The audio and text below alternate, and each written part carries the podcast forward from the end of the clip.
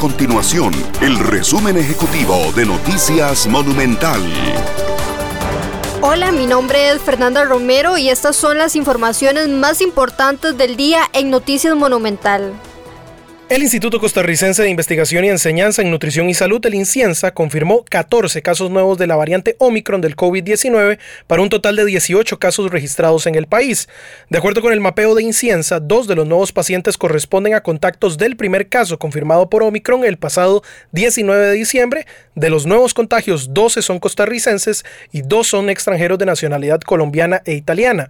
El rango de edad de estas personas es entre los 8 y los 58 años de edad. Ninguna de las personas contagiadas ha requerido ser hospitalizada. Entre los síntomas más comunes que refirieron destacan dolor muscular y de articulaciones, dolor de cabeza, fiebre, tos y congestión nasal.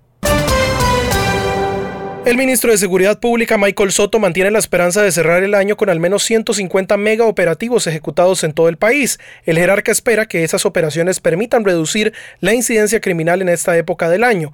El titular de seguridad ha sostenido varias reuniones en zonas conflictivas en este mes para tratar de tener un diciembre seguro. Soto manifestó que contener actos de violencia se complica en esta época del año por el consumo de licor.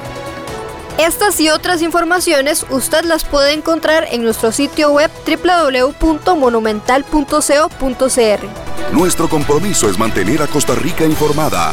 Esto fue el resumen ejecutivo de Noticias Monumental.